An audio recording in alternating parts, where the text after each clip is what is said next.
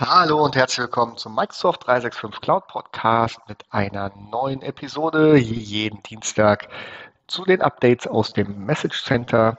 Und ich freue mich, dass ihr wieder reinschaltet.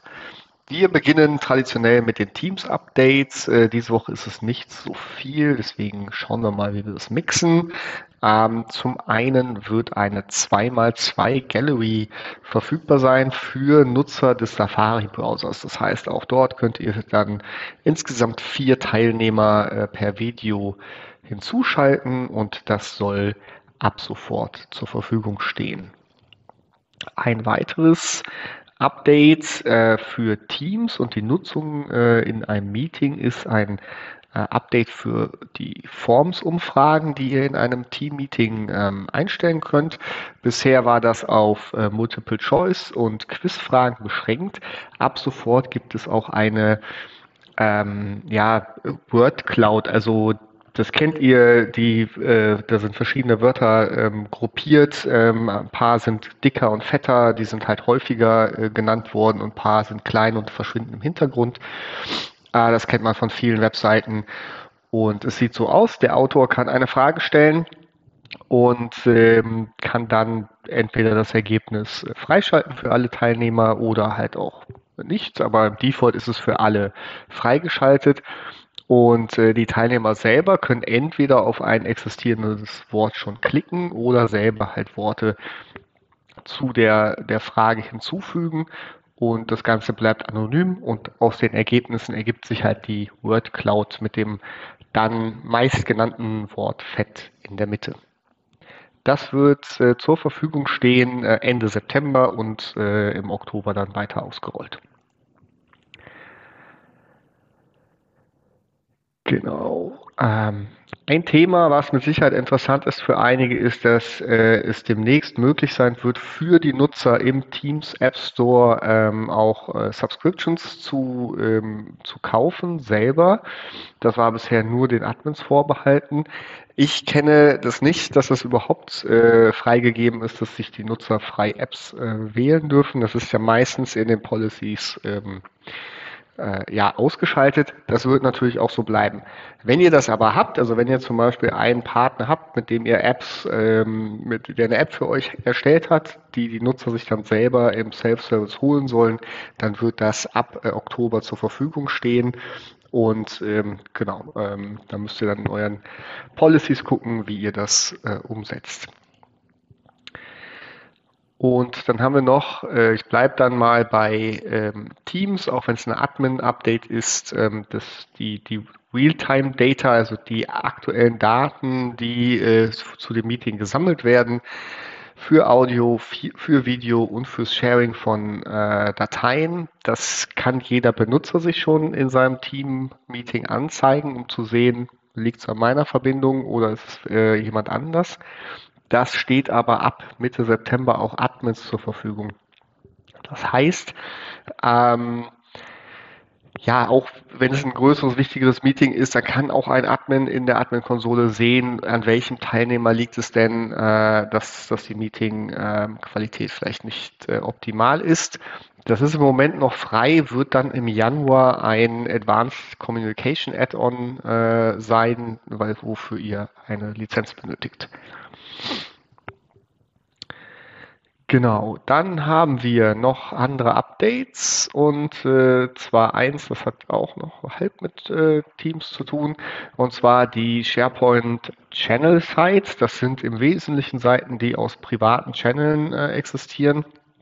Ihr könnt demnächst die äh, Permissions nicht, also die Berechtigung, nicht mehr auf der SharePoint-Seite ändern, sondern nur noch im Kanal in Teams. Das heißt, die Option, das über die äh, Site Permissions im SharePoint zu machen, wird nicht mehr zur Verfügung stehen.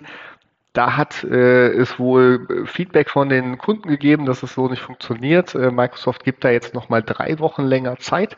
Das heißt, wenn ihr davon betroffen seid, wenn ihr das nutzt, wenn eure Nutzer sich darüber beschweren, dann haben sie jetzt noch drei Wochen Zeit, das so umzustellen.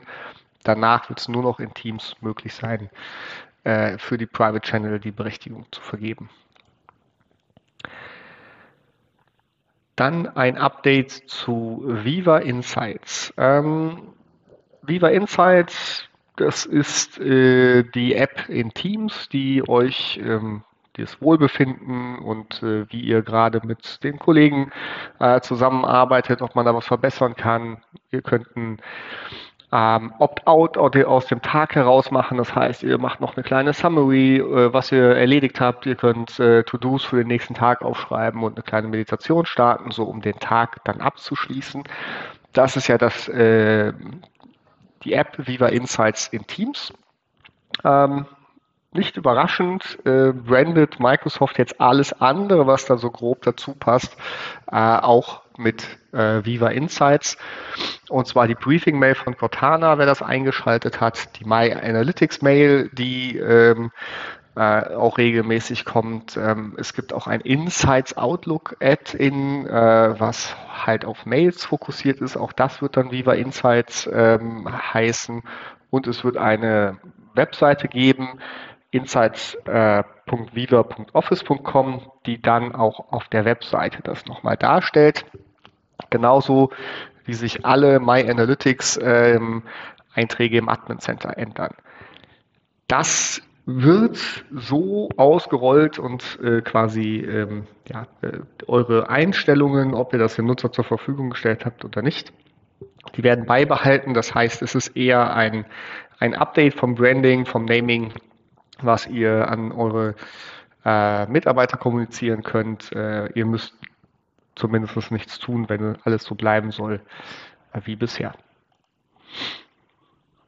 Dann haben wir ein weiteres Update, äh, diesmal zum Whiteboard. Und zwar war es bisher so, dass Whiteboards in der Azure, äh, in der Azure Datenbank gespeichert wurden. Die werden zukünftig immer im OneDrive des Nutzers gespeichert.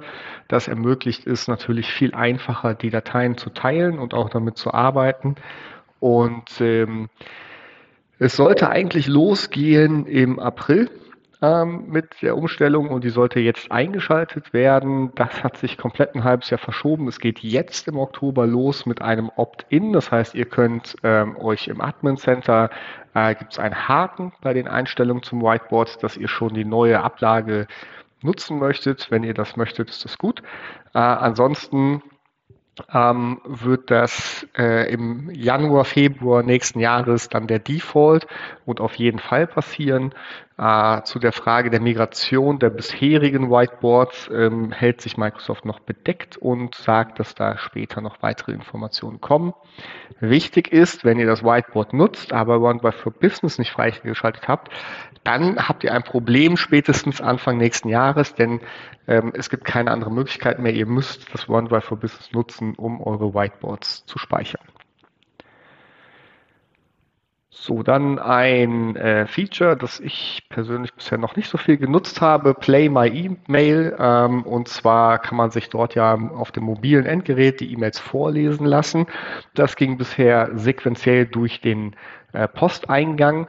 Ab sofort ist es auch möglich, die Spotlight, also die wichtigen Meldungen, ähm, zuerst vorlesen zu lassen. Das heißt, ähm, ja, ihr habt eine bessere Kontrolle das Feature ist im Default an, wobei ich äh, der, das so rauslese, dass wenn ihr Play My Email ausgeschaltet habt, dann bleibt das auch so.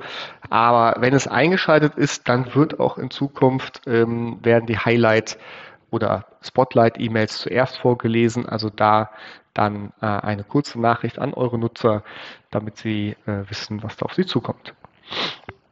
Und dann haben wir noch zwei übrig. Eine Microsoft 365 Mitteilung und zwar zu Microsoft Forms. Ähm, wenn ihr heute ein, ein Quiz erstellt, eine Umfrage erstellt, dann stehen die ja alle in einer Reihe ohne Sortierung äh, quasi nach dem letzten Update. Und es wird in Zukunft möglich sein, sich die Forms, die man selber hat, ähm, in, äh, zu organisieren und zusammenzufügen und auch zu archivieren, so dass man einen besseren Überblick hat über das, was man bisher so erstellt hat. Und äh, das nennt Microsoft Collections. Man kann also Collections von äh, Umfragen und, und, Forms, die man erstellt hat, äh, bauen, um sie besser zu managen. Genau, ist ein Update ähm, für Forms, um da die Usability zu erhöhen. Und dann Äh, eines der wenigen Windows-Updates, was ich aber doch äh, gebe, und zwar steht Windows 11 seit dem 2. September zur Verfügung. Ich bin auch schon darauf hingewiesen worden, dass ich es installieren kann. Das offizielle Release ist dann im Oktober, aber es steht tatsächlich jetzt jedem zur Verfügung, es zu testen und äh, abzudaten, solange äh, euer Rechner dafür geeignet ist. Ich bedanke mich fürs Zuhören und fürs Einschalten und freue mich, äh, dass ihr nächste Woche wieder zuhört. Bis dahin. Ciao.